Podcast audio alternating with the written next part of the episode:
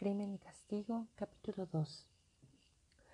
Raskolnikov no estaba acostumbrado al trato con la gente, y como ya hemos dicho últimamente, incluso huía de sus semejantes, pero ahora se sintió de pronto atraído hacia ellos. En su ánimo acababa de producirse una especie de revolución. Experimentaba la necesidad de ver seres humanos. Estaba tan hastiado de las angustias y la sombría exaltación de aquel largo mes que acababa de vivir en la más completa soledad, que sentía la necesidad de tonificarse en otro mundo, cualquiera que fuese, y aunque solo fuera por unos instantes. Por eso estaba a gusto en aquella taberna, a pesar de la suciedad que en ella reinaba. El tabernero estaba en otra dependencia, pero hacía frecuentes apariciones en la sala. Cuando bajaba los escalones, eran sus botas sus elegantes botas bien lustradas y con anchas vueltas rojas, lo que primero se veía. Llevaba una blusa y un chaleco de satén negro lleno de mugre e iba sin corbata. Su rostro parecía tan cubierto de aceite como, el, como un candado. Un muchacho de 14 años estaba sentado detrás del mostrador. Otro más joven aún servía a los clientes.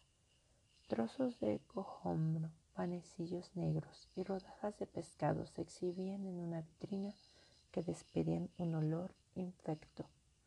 El calor era insoportable. La atmósfera estaba tan cargada de vapores de alcohol que daba la impresión de poder embriagar a un hombre en cinco minutos. A veces nos ocurre que personas a las que no conocemos nos inspiran un interés súbito cuando las vemos por primera vez incluso antes de cruzar una palabra con ellas. Esta impresión produjo en Raskolnikov el cliente que permanecía aparte y que tenía aspecto de funcionario retirado. Algún tiempo después, cada vez que se acordaba de esta primera impresión, Raskolnikov la atribuía a una especie de presentimiento. Él no quitaba ojo al supuesto funcionario, y este no solo no cesaba de mirarle, sino que parecía ansioso de entablar conversación con él. A las demás personas que estaban en la taberna, sin excluir al tabernero, las miraba con un gesto de desagrado, con una especie de altivo desdén, como a personas que considerase de una esfera y de una educación demasiado inferiores para que mereciesen que él les dirigiera la palabra. Era un hombre que había rebasado los cincuenta, robusto y de talla media. Sus escasos y grises cabellos coronaban un rostro de un amarillo verdoso hinchado por el alcohol. Entre sus abultados párpados fulguraban dos ojillos encarnizados pero llenos de vivacidad. Lo que más asombraba de aquella fisionomía era la vehemencia que expresaba y acaso también cierta finura y un resplandor de inteligencia. Pero por su mirada pasaban relámpagos de locura. Llevaba un viejo y desgarrado frac, del que solo quedaba un botón que mantenía abrochado, sin duda con el deseo de guardar las formas. Un chaleco de nanquín dejaba ver un plastrón ajado y lleno de manchas.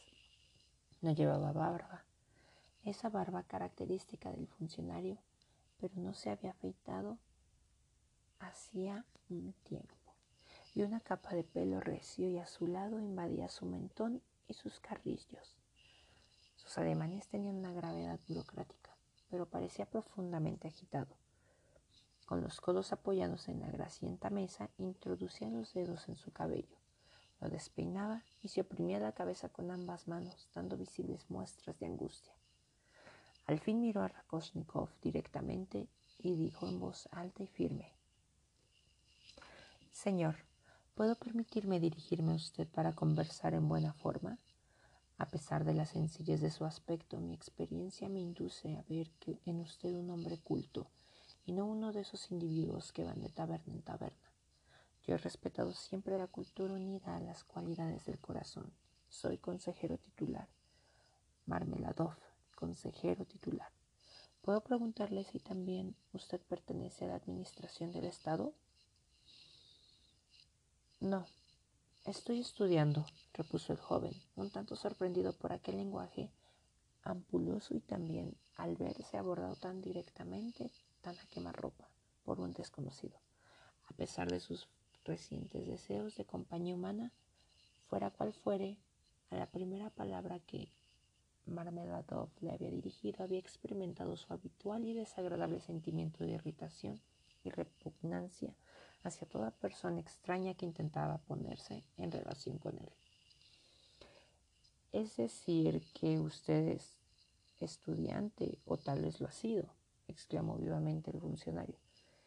Exactamente lo que me había figurado. He aquí el resultado de mi experiencia, señor, de mi larga experiencia.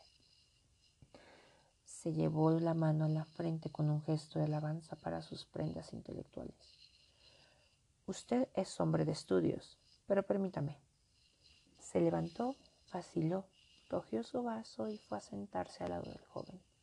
Aunque embriagado, hablaba con soltura y vivacidad. Solo de vez en cuando se le trababa la lengua y decía cosas incoherentes. Al verle arrojarse tan ávidamente sobre Raskolnikov, cualquiera habría dicho que también él llevaba un mes sin desplegar los labios. Señor, Siguió diciendo en tono solemne, la pobreza no es un vicio. Esto es una verdad incuestionable, pero también es cierto que la embriaguez no es una virtud, cosa que lamento. Ahora bien, Señor, la miseria sí que es un vicio. En la pobreza uno conserva la nobleza de sus sentimientos innatos. En la indigencia nadie puede conservar nada noble. En el indigente no se emplea el bastón, sino la escoba pues así se le humilla más para arrojarlo a la sociedad humana. Y esto es justo porque el indigente se ultraja a sí mismo. He aquí el origen del embriaguez, Señor. El mes pasado, el señor Levesiatnikov golpeó a mi mujer y mi mujer, Señor, no es como yo en modo alguno, ¿comprende? Permítame hacerle una pregunta, simple curiosidad. ¿Ha pasado usted alguna noche en Eva en una barca de heno?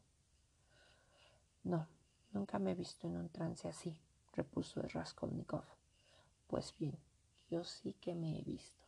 Ya llevo cinco noches durmiendo en el Neva. Llenó su vaso, lo vació y quedó en una actitud soñadora. En efecto, brisas de heno se veían aquí y allá sobre sus ropas y hasta en sus cabellos. A juzgar por las apariencias, no se había desnudado ni lavado desde hace cinco días. Sus manos gruesas, rojas, de, unas, de uñas negras, estaban cargadas de suciedad. Todos los presentes le escuchaban, aunque con bastante indiferencia. Los chicos se reían detrás del mostrador. El tabernero había bajado expresamente para oír a aquel tipo. Se sentó un poco aparte, bostezando con indolencia, pero con aire de persona importante. Al parecer, Mermeladov era muy conocido en la casa. Ello se debía, sin duda, a su costumbre de trabar conversación con cualquier desconocido que se encontraba en la taberna, hábito que se convierte en verdadera necesidad, especialmente en los alcohólicos que se ven juzgados severamente e incluso maltratados en su propia casa. Así tratan de justificarse ante sus compañeros de orgía y de paso atraerse su consideración. Pero di, sofantoche, exclamó el patrón con voz potente, ¿por qué no trabajas si eres funcionario? ¿Por qué no estás en una oficina del Estado? ¿Que por qué no estoy en una oficina del señor? dijo Marmeladov, dirigiéndose a Raskolnikov como si la pregunta hubiese sido de él. ¿Dice usted que por qué no trabajo en una oficina? ¿Cree usted que esta impotencia no es un sufrimiento para mí? ¿Cree usted que no sufrí cuando el señor Evesiatnikov golpeó a mi mujer el mes pasado en un momento en que yo estaba borracho, perdido? Dígame, joven, ¿no se ha visto usted en el caso, en el caso de tener que pedir un préstamo sin esperanza? Sí, pero ¿qué quiere decir usted con eso de sin esperanza? Pues al decir sin esperanza, quiero decir sabiendo que va uno un fracaso. Por ejemplo, Usted está convencido por anticipado de que cierto señor, un ciudadano íntegro y útil a su país, no le prestará dinero nunca y por nada del mundo. ¿Por qué se lo ha de prestar? Dígame. Él sabe perfectamente que yo no se lo devolvería jamás. ¿Por compasión?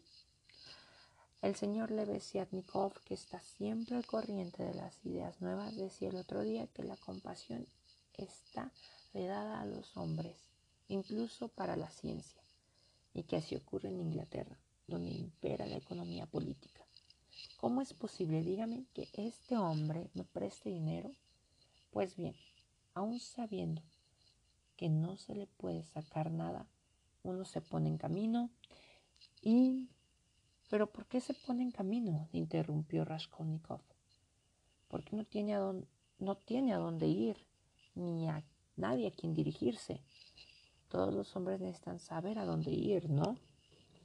Pues dígame. Siempre llega un momento en que uno siente la necesidad de ir a alguna parte, a cualquier parte. Por eso, cuando mi hija única fue por primera vez a la policía para inscribirse, yo la acompañé porque mi hija está registrada como añadió entre paréntesis mirando al joven con expresión un tanto inquieta. Eso no me importa, señor. Me apresuro a decir cuando los dos muchachos se echaron a reír detrás del mostrador e incluso el tabernero no pudo menos que sonreír. Eso, eso no me importa.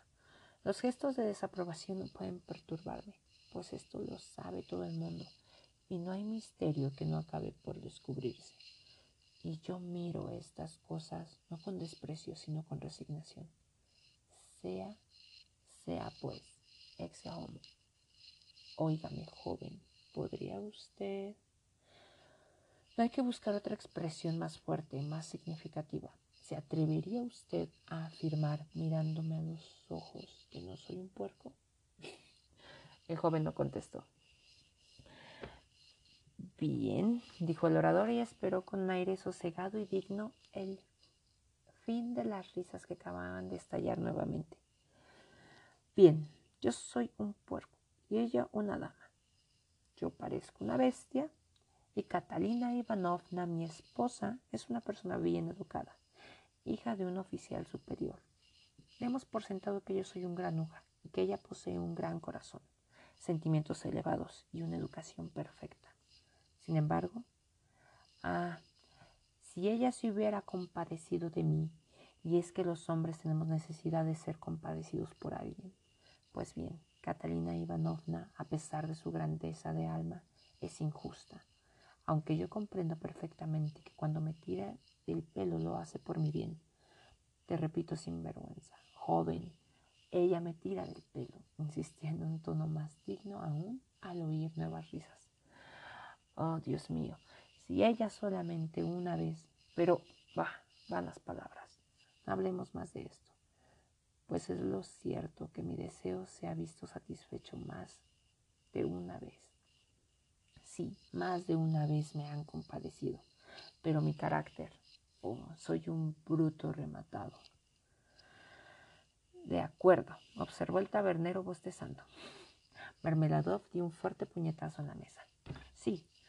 Un bruto, sepa usted, señor, que me he bebido hasta sus medias, no los zapatos, entiéndame, pues en medio de todo, esto sería una cosa en cierto modo natural.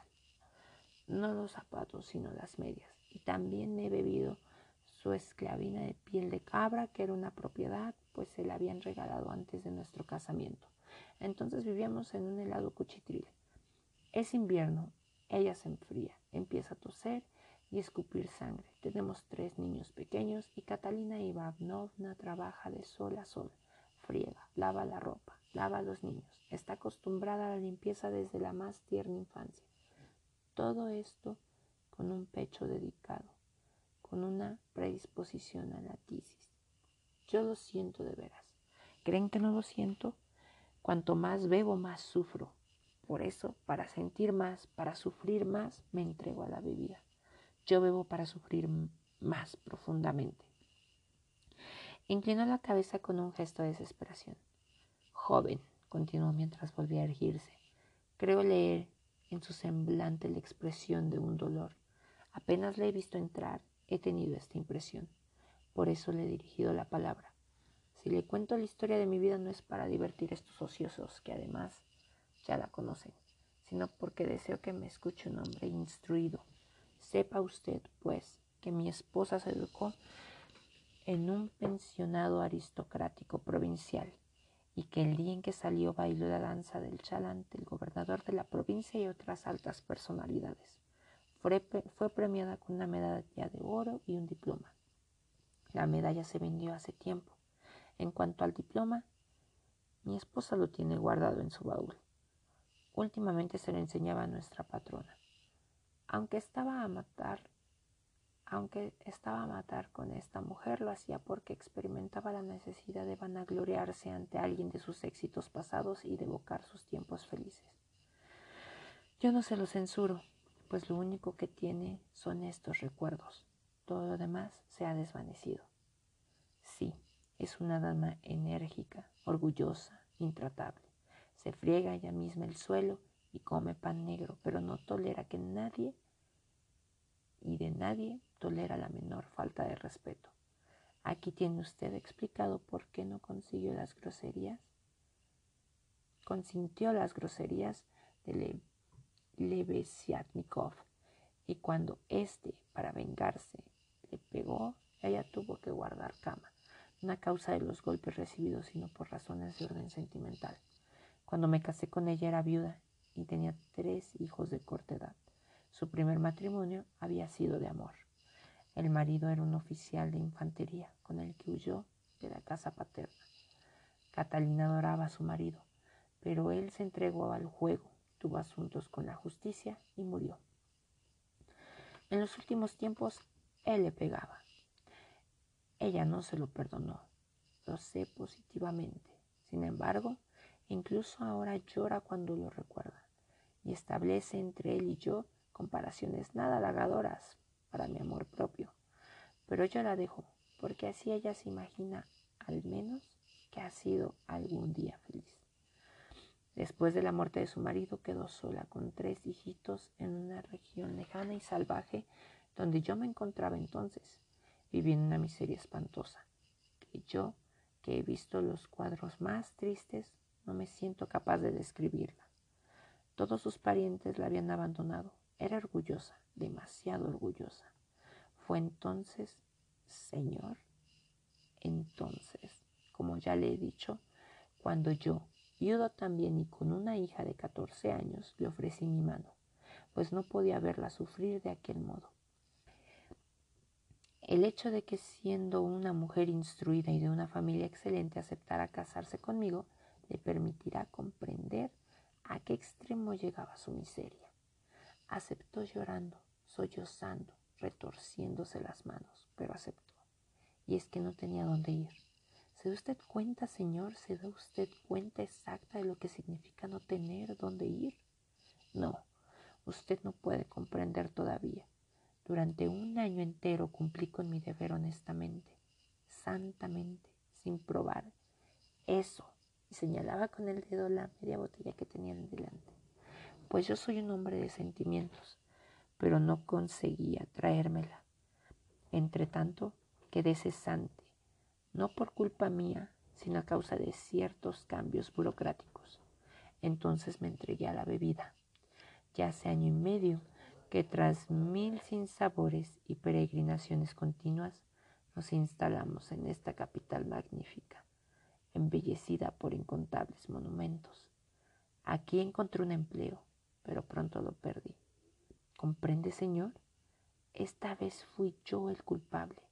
Ya me dominaba el, el vicio de la bebida. Ahora vivimos en un rincón que nos tiene alquilado Amalia Ivanovna Dipepechsel. Pero, ¿cómo vivimos? ¿Cómo pagamos el alquiler? Eso lo ignoro. En la casa hay otros muchos inquilinos aquello es un verdadero infierno. Entre tanto, la hija que tuve de mi primera mujer ha crecido. En cuanto a lo que su madrastra la ha hecho sufrir, prefiero pasarlo por alto. Pues Catalina Ivanovna, a pesar de sus sentimientos magnánimos, es una mujer irascible e incapaz de contener sus impulsos. Sí, así es. ¿Para qué mencionar estas cosas? Ya comprenderá usted que Sonia no ha recibido una educación esmerada. Hace muchos años intenté enseñarle geografía e historia universal, pero como yo no estaba muy fuerte en esas materias y además no teníamos buenos libros, pues los libros que hubiéramos podido tener, pues bueno, ya no los tenemos. Se acabaron las lecciones. Nos quedamos en Ciro, rey de los persas. Después leyó algunas novelas y últimamente Lebesiatnikov le prestó la fisiología de Lewis. ¿Conoce usted esta obra, verdad? A ella le pareció muy interesante e incluso nos leyó algunos pasajes en voz alta. A esto se reduce su cultura intelectual. Ahora, señor, me dirijo a usted por mi propia iniciativa para hacerle una pregunta de orden privado. Una muchacha pobre pero honesta, ¿puede ganarse bien la vida con un trabajo honesto? No ganará ni quince copex al día, señor mío, y eso trabajando hasta la extenuación. Si es honesta y no, y no posee ningún talento. Hay más. El consejero de Estado Klopstock Iván Ivanovich. ¿Ha oído hablar de él? No solamente no ha pagado a Sonia media docena de camisas de Holanda que le encargó, sino que la despidió ferozmente con el pretexto de que le había tomado mal las medidas y el cuello le quedaba torcido. Y los niños hambrientos. Catalina Ivanovna va y viene por la habitación retorciéndose las manos, las mejillas teñidas de manchas rojas, como es propio de la enfermedad que padece. Exclama. En esta casa comes, bebes, estás bien abrigado y lo único que haces es holgazanear. Y yo le pregunto, ¿qué podía beber ni comer cuando incluso los niños llevan más de tres días sin probar bocado? En aquel momento yo estaba acostado y no me importaba decirlo borracho. Pude oír una de las respuestas de mi hija, tímida, voz dulce, rubia, delgada, pálida carita. Le decía a su madrastra, yo no puedo hacer eso, Catalina Ivanovna. Ha de saber que Daría Franzevna, una mala mujer a la que la policía conoce perfectamente, había venido tres veces a hacerle proposiciones por medio de la dueña de la casa. Yo no puedo hacer eso, repitió remendándola Catalina Ivanovna. Vaya un tesoro para que lo guardes con tanto cuidado. Pero no la acuse, señor. No se daba cuenta del alcance de sus palabras. Estaba trastornada, enferma. Oía los gritos de los niños hambrientos y además su deseo era mortificar a Sonia, no inducirla. Catalina Ivanovna es así. Cuando oye llorar a los niños, aunque sea de hambre, se irrita y les pega. Eran cerca de las cinco cuando de pronto vi que Sotchetka se levantaba, se ponía un pañuelo en la cabeza, cogió un chal y salía de la habitación. Eran más de las ocho cuando regresó. Entró, se fue derecha a Catalina Ivanovna y sin plegar los labios depositó en ella, en la mesa, treinta rublos. No pronunció ni una palabra. ¿Sabe usted? No miró a nadie. Se limitó a coger nuestro gran chal de paño verde. Tenemos un gran chal de paño verde que es propiedad común. A cubrirse con él la cabeza y el rostro y a echarse a la cama, de cara a la pared. Leves estremecimientos recorrían sus frágiles hombros y todo su cuerpo y yo seguía acostado, ebrio todavía. De pronto, joven, de pronto vi que Catalina Ivanovna, también en silencio, se acercaba a la cama de Sonechka. Le besó los pies, los abrazó y así pasó toda la noche sin querer levantarse. Al fin se durmieron las dos. Las dos se durmieron juntas, enlazadas. Ahí tiene usted. Y yo, yo estaba borracho. Mermeladov se detuvo como si hubiese quedado sin voz. Tras una pausa, llenó el vaso súbitamente, lo vació y continuó su relato. Desde entonces, señor, a causa del desgraciado hecho que le acabo de referir y por efecto de una denuncia procedente de personas malvadas. Daría Framsevna ha tomado parte activa en ello, pues dice que le hemos engañado. Desde entonces mi hija Sonia Simonovna figura en el registro de la policía y se ha visto obligada a dejarnos. La dueña de la casa, Amalia Fyodorovna, no hubiera tolerado su presencia, puesto que ayudaba a Daria Framsevna en sus manejos. Y en lo que concierne al señor Levesiatnikov, pues solo le diré que su incidente con Catalina Ivanovna se produjo a causa de Sonia. Al principio no cesaba de perseguir a Sotnechka.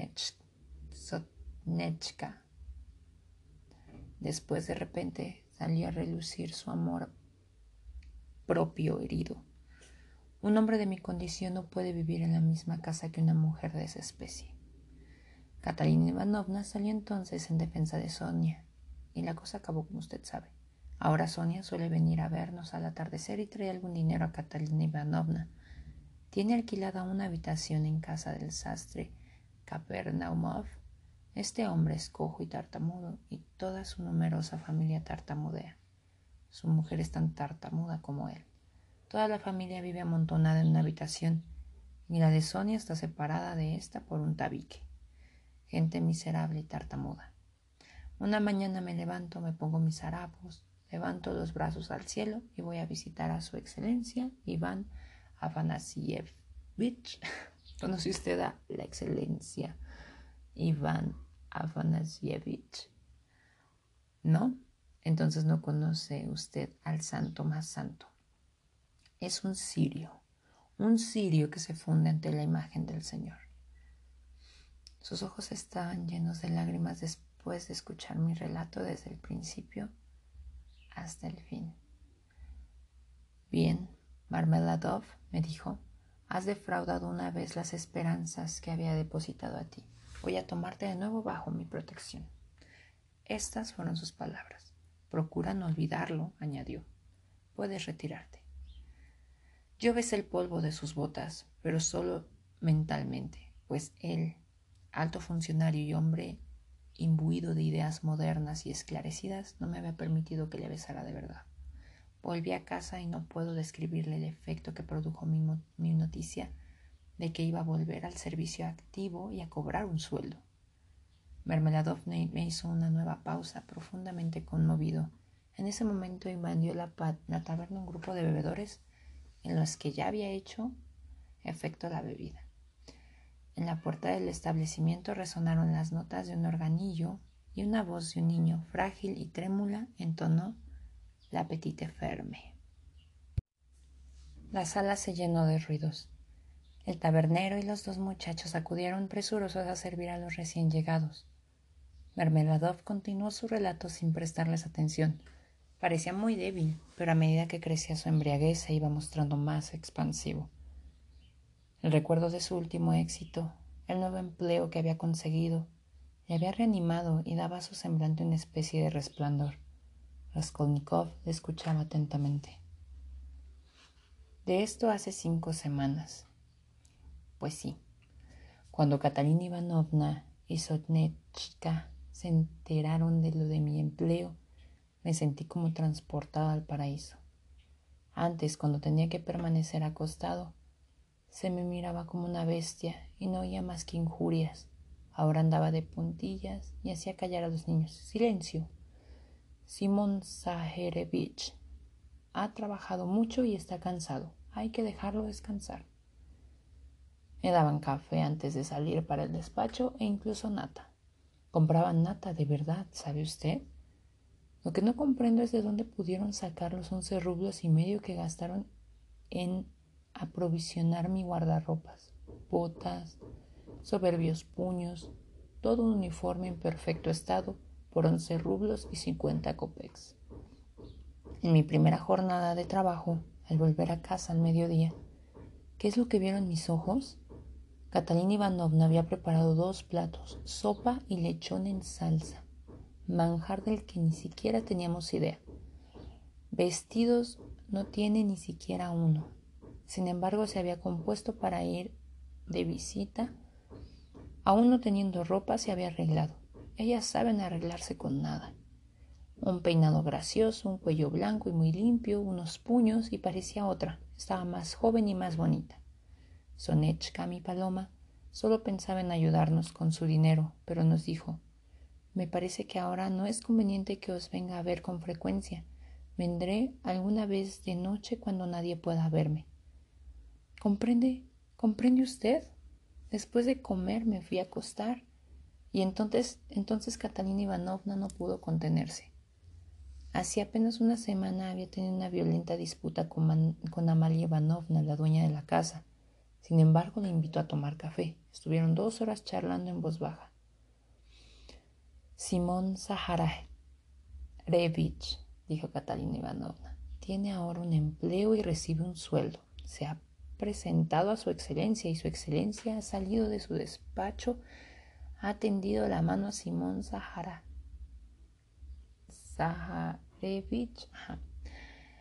Ha dicho a todos los demás que esperasen y lo ha hecho pasar delante de todos. ¿Comprende? ¿Comprende usted? Naturalmente le ha dicho su excelencia. Me acuerdo de sus servicios, Simón, y aunque usted no se portó como es debido, su promesa de no reincidir y por otra parte el hecho de que aquí ha ido todo mal durante su ausencia, ¿se da usted cuenta de lo que significa? Me induce a creer en su palabra. Huelga decir, continuó Mermeladov, que todo esto lo inventó mi mujer, pero no por ligereza ni para darse importancia. Es que ella misma lo creía y se consolaba con sus propias invenciones. Palabra de honor. Yo no se lo reprocho. No se lo puedo reprochar. Y cuando hace seis días le entregué íntegro mi primer sueldo, 23 rublos y 40 copex, me llamó cariñito. Cariñito mío, me dijo. Y tuvimos un íntimo coloquio, comprende. Y dígame, se lo ruego, ¿qué encanto puedo tener yo y qué papel puedo hacer como esposo? Sin embargo, ella me pellizcó la cara y me llamó cariñito. Mermeladov se detuvo, intentó sonreír, pero su barbilla empezó a temblar. Sin embargo, logró contenerse. Aquella taberna, aquel rostro de hombre acabado, las cinco noches pasadas en las barcas de heno, aquella botella, y unido a esto la ternura enfermiza de aquel hombre por su esposa y su familia, tenían perplejo a su interlocutor. Raskolnikov estaba pendiente de sus labios, pero experimentaba una sensación penosa y se arrepentía de haber entrado en aquel lugar. Oh señor, mi querido señor, exclamó Mermeladov algo repuesto. Tal vez a usted le parezca todo esto tan cómico como a todos los demás. Tal vez le esté fastidiando con todos estos pequeños detalles miserables y estúpidos de mi vida doméstica, pero le aseguro que yo no tengo ganas de reír, pues siento todo esto. Todo aquel día inolvidable y toda aquella noche estuve urdiendo en mi mente los sueños más fantásticos. Soñaba en cómo reorganizaría nuestra vida, en los vestidos que le pondría a los niños, en la tranquilidad que iba a tener mi esposa, en que arrancaría a mi hija de la vida de oprobio que llevaba y la restituiría en el seno de la familia. Y todavía soñé muchas cosas más. Pero he aquí, caballero, y Marmeladov se estremeció de súbito, levantó la cabeza y miró fijamente a su interlocutor. He aquí que al mismo día siguiente, aquel en que acaricié todos estos sueños, de esto hace exactamente cinco días, por la noche inventé una mentira. Y como un ladrón nocturno Robé la llave del baúl de Catalina Ivanovna y me apoderé del resto del dinero que le había entregado. ¿Cuánto había? No lo recuerdo, pero miradme todos. Hace cinco días que no he puesto los pies en mi casa y los míos me buscan y he perdido mi empleo. El uniforme lo cambié por ese traje en una taberna del puente de Egipto. Todo ha terminado. Se dio un puñetazo en la cabeza, apretó los dientes, cerró los ojos y se acodó a la mesa pesadamente. Poco después su semblante se transformó y mirando a Raskolnikov con una especie de malicia intencionada, de cinismo fingido, se echó a reír y se exclamó Hoy he estado en casa de Sonia. He ido a pedirle dinero para beber. Ja, ja, ja. ¿Y ella te lo ha dado? preguntó preguntó uno de los que había entrado últimamente, echándose también a reír. Esta media botella que ve usted aquí está pagada con su dinero, continuó Mermeladov, dirigiéndose exclusivamente a Raskolnikov. Me ha dado treinta kopecks, los últimos, todo lo que tenía. Lo he visto con mis propios ojos. Ella no me ha dicho nada, se ha limitado a mirarme en silencio. Ha sido una mirada que no pertenecía a la tierra sino al cielo. Solo allá arriba se puede sufrir así por los hombres y llorar por ellos sin condenarlos. Sí, sin condenarlos. Pero es todavía más amargo que no se nos condene. Treinta copex. ¿Acaso ella no los necesita? ¿No le parece a usted, mi querido señor, que ella ha de conservar una limpieza atrayente? Esta limpieza cuesta dinero, es una limpieza especial, ¿no le parece? Me hacen falta cremas, en aguas alminonadas, elegantes zapatos que embellezcan el pie en el momento de saltar sobre un charco. ¿Comprende, comprende usted la importancia de esta limpieza? Pues bien, he aquí que yo, su propio padre, le he arrebatado los treinta copex que tenía y me los bebo. Bueno, ya me los he bebido. Dígame usted, ¿quién puede apiadarse de un hombre como yo? Dígame, señor, ¿tiene usted piedad de mí o no la tiene? Con franqueza, señor. ¿Me compadece o no me compadece? Ja, ja. Intentó llenarse el vaso, pero la botella estaba vacía. Pero, ¿por qué te han de compadecer? preguntó el tabernero acercándose a Marmeladov. La sala se llenó de risas mezcladas con insultos. Los primeros en reír e insultar fueron los que se echaban al funcionario. Nosotros los que no habían prestado atención hicieron coro, pues les bastaba ver la cara del charlatán. ¿Compadecerme? ¿Por qué han de compadecer? Bramó de pronto Marmeladov levantándose, abriendo los brazos con un gesto de exaltación como si solo esperase ese momento. ¿Por qué me han de compadecer? me preguntas. Tienes razón, no merezco que nadie me compadezca. Lo que merezco es que me crucifiquen. Sí, la cruz no tiene compasión. Crucifícame, juez, hazlo. Y al crucificarme ten piedad del crucificado. Yo mismo me encaminaré al suplicio, pues tengo sed de dolor y lágrimas, no de alegría. ¿Crees acaso, comerciante, que la media botella que me ha proporcionado algún placer? No, solo dolor, dolor y lágrimas he buscado en el fondo de este frasco sí, dolor y lágrimas, y los he encontrado y los he saboreado, pero nosotros no podemos recibir la piedad sino de aquel que ha sido piadoso con todos los hombres, de aquel que todo lo comprende, del único, de nuestro único juez. Él vendrá el día del juicio y preguntará, ¿dónde está esa joven que se ha sacrificado por una madrastra tísica y cruel y por unos niños que no son sus hermanos? ¿Dónde está esa joven que ha tenido piedad de su padre y no ha vuelto la cara con horror ante ese bebedor despreciable? Y dirá, Sonia, ven, yo te perdoné, te perdoné y ahora te redimo de todos tus pecados porque tú has amado mucho. Sí, Él perdonará a mi Sonia. Él la perdonará, yo sé que Él la perdonará. Lo he sentido en mi corazón hace unas horas cuando estaba en su casa todos seremos juzgados por Él, los buenos y los malos. Y nosotros oiremos también su verbo y Él nos dirá, acercaos, acercaos también vosotros los bebedores, acercaos débiles y desvergonzadas criaturas. Y todos avanzaremos sin temor y nos detendremos ante Él. Y Él dirá, sois unos cerdos, lleváis el sello de la bestia y como bestias sois. Pero venid conmigo también. Entonces los inteligentes y los austeros se volverán hacia él y exclamarán, Señor, ¿por qué recibes a estos? Y él responderá, los recibo, oh sabios, los recibo, oh personas sensatas, porque ninguno de ellos se ha considerado, se ha considerado jamás digno de este favor. Y él nos tenderá sus divinos brazos y nosotros nos arrojaremos en ellos, deshechos en lágrimas, y lo comprenderemos todo, entonces comprenderemos todo, y entonces todos comprenderán. También comprenderá Catalina Ivanovna. Señor, venga, vénganos el reino. Se dejó caer en un asiento agotado sin mirar a nadie. como si en la profundidad de su delirio se hubiera olvidado de todo lo que le rodeaba. Sus palabras habían producido cierta impresión. Hubo unos instantes de silencio, pero pronto estallaron las risas y las invectivas. ¿Habéis oído? Viejo, chocho, burócrata y otras cosas parecidas. Vámonos, señor, exclamó de súbito Mermeladov levantando la cabeza y dirigiéndose a Raskolnikov. Lléveme a mi casa, el edificio Kosel. Déjeme en el patio. Es hora de que me vuelva al lado de Catalina Ivanovna. Hacía un rato que Raskolnikov había pensado en marcharse. Otorgando a Mermeladov su compañía y su sostén, Mermeladov tenía las piernas menos firmes que la voz y se apoyaba pesadamente en el joven.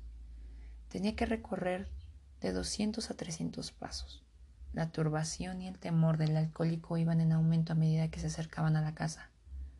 No es Catalina Ivanovna quien temo, balbuceaba en medio de su inquietud. No es la perspectiva de los tirones de pelo lo que me inquieta. ¿Qué es un tirón de pelos? Nada absolutamente. No le quepa duda de que no es nada. Hasta prefiero que me den unos cuantos tirones. No, eso no es lo que temo. Lo que me da miedo es su mirada. Sí, sus ojos y también las manchas rojas de su mejilla y su jadeo. ¿Ha observado cómo respiran estos enfermos cuando los conmueve una emoción violenta? También me inquieta la idea de que voy a encontrar llorando a los niños. Pues si Sonia no les ha dado de comer, no sé, yo no sé cómo habrán podido. No sé, no sé, pero los golpes no me dan miedo, le aseguro, señor, que los golpes no solo no me hacen daño, sino que me proporcionan un placer. No podría pasar sin ellos. Lo mejor es que me pegue. Así se desahoga. Sí, prefiero que me pegue.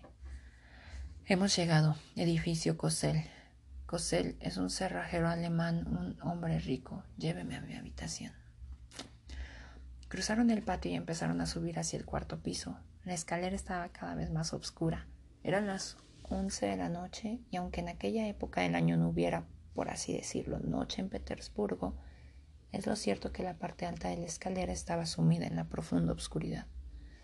La ahumada puertecilla que daba al último rellano estaba abierta un cabo de vela iluminaba una habitación miserable que medía unos diez pasos de longitud. Desde el vestíbulo de la, se la podía abarcar con una sola mirada. En ella reinaba el mayor desorden. Por todas partes colgaban cosas, especialmente ropas de niño. Una cortina agujereada oculta uno de los rincones más distantes de la puerta. Sin duda, tras la cortina había una cama. En el resto de la habitación solo se veían dos sillas y un viejo sofá cubierto por un hilo hecho jirones. Ante él había una mesa de cocina, de madera blanca, y no menos vieja. Sobre esta mesa, en una palmatoria de hierro, ardía el cabo de verla. Mermeladov tenía, pues, alquilado una habitación entera, y no un simple rincón, pero comunicaba con otras habitaciones y era como un pasillo. La puerta que daba a las habitaciones, mejor dicho, a las jaulas del piso de Amalia Dipepestel estaba entreabierta. Se oían voces y ruidos diversos. Las risas estallaban a cada momento. Sin duda, ahí había gente que jugaba las cartas y tomaba el té. A la habitación de Mermeladov llegaban a veces fragmentos de frases groseras. Raskolnikov reconoció inmediatamente a Catalina Ivanovna. Era una mujer horriblemente delgada, fina, alta y esbelta, con un cabello castaño, bello todavía. Como había dicho Marmeladov, sus pómulos estaban cubiertos de manchas rojas, con los labios secos, la respiración rápida e irregular y oprimiéndose el pecho convulsivamente con las manos. Se paseaba por la habitación en sus ojos había un brillo de fiebre y su mirada tenía una dura fijeza. Aquel rostro trastornado de una tísica producía una penosa impresión a la luz vacilante y mortecina del cabo de vela casi consumido. Raskolnikov calculó que tenía unos treinta años y que la edad de Mermeladov superaba bastante la de su mujer. Ella no advirtió la presencia de los dos hombres. Parecía sumida en un estado de aturdimiento que le impedía ver y oír. La atmósfera de la habitación era irrespirable, pero la ventana estaba cerrada. De la escalera llegaban olores nauseabundos, pero la puerta del piso estaba abierta. En fin, la puerta interior solamente entreabierta dejaba pasar espesas nubes de humo de tabaco que hacían toser a Catalina Ivanovna, pero ella no se había preocupado de cerrar esta puerta. El hijo menor, una niña de seis años, dormía sentada en el suelo con el cuerpo torcido y la cabeza apoyada en el sofá. Su hermanito, que tenía un año más que ella, lloraba en un rincón y los sollozos sacudían todo su cuerpo. Seguramente su madre le acababa de pegar.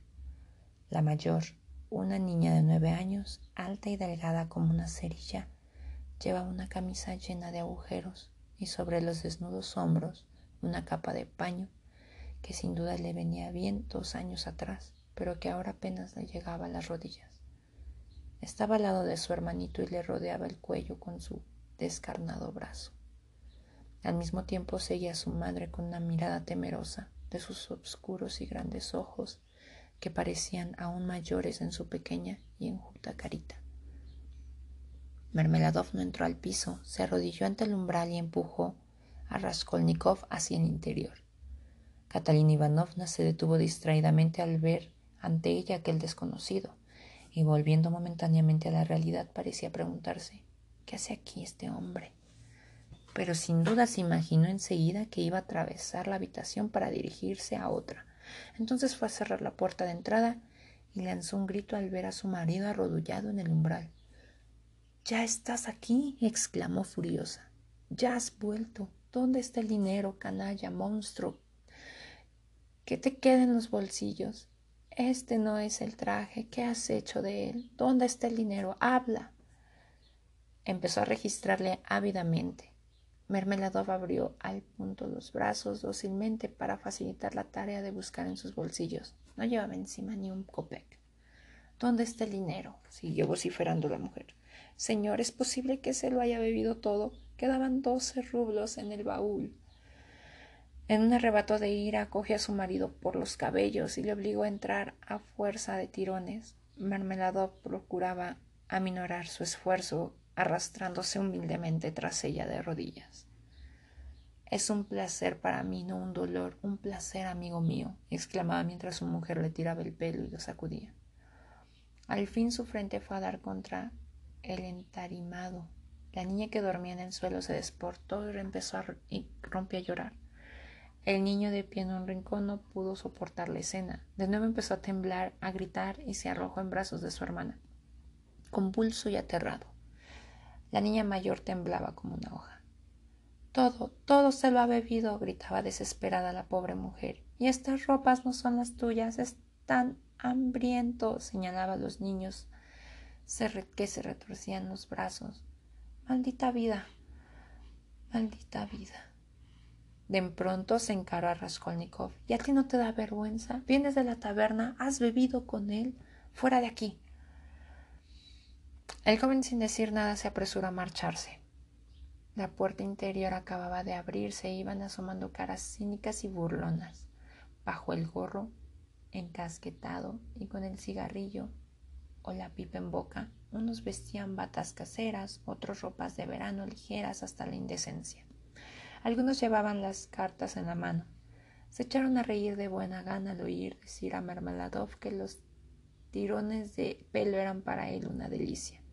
Algunos entraron en la habitación. Al fin se oyó una voz silbante de mal agüero. Era Amalia Ivanovna Lipeveschel en persona, que se abrió paso entre los curiosos para restablecer el orden a su manera y apremiar por centésima vez a la desdichada mujer brutalmente y con palabras, palabras injuriosas a dejar la habitación al mismo día siguiente. Antes de salir, Raskolnikov había tenido tiempo de llevarse la mano al bolsillo, coger las monedas que le quedaban del rublo que le había cambiado en la taberna y dejarlo, sin que le viesen, en el alfeizar de la ventana. Después, cuando estuvo en la escalera, se arrepintió de su generosidad y estuvo a punto de volver a subir. Qué estupidez he cometido, pensó. Ellos tienen a Sonia. Yo no tengo ni quien me ayude. Luego se dijo que ella no podía volver a recoger el dinero y que, aunque hubiese podido, no lo habría hecho, y decidió volverse a casa. Sonia necesita cremas, siguió diciéndose con una risita sarcástica mientras iba por la calle. Es una limpieza que cuesta dinero. A lo mejor Sonia está ahora sin un copec, pues esta casa de hombres, como la de los animales, depende de la suerte. Sin mi dinero, tendría que apretarse el cinturón. Lo mismo que le ocurre a Sonia. En ella han encontrado una verdadera mina y se aprovechan. Sí, se aprovechan, se han acostumbrado. Al principio derramaron unas lagrimitas, pero después se acostumbraron. Miseria humana, a todo se acostumbra uno. Quedó ensimismado. De pronto involuntariamente exclamó, pero, ¿y si esto no es verdad? ¿Y si el hombre no es un ser miserable? O por lo menos todos los hombres. Entonces habría de admitir que nos dominan los prejuicios, los temores vanos, y que uno no debe detenerse ante nada ni ante nadie. Obrar es lo que hay que hacer.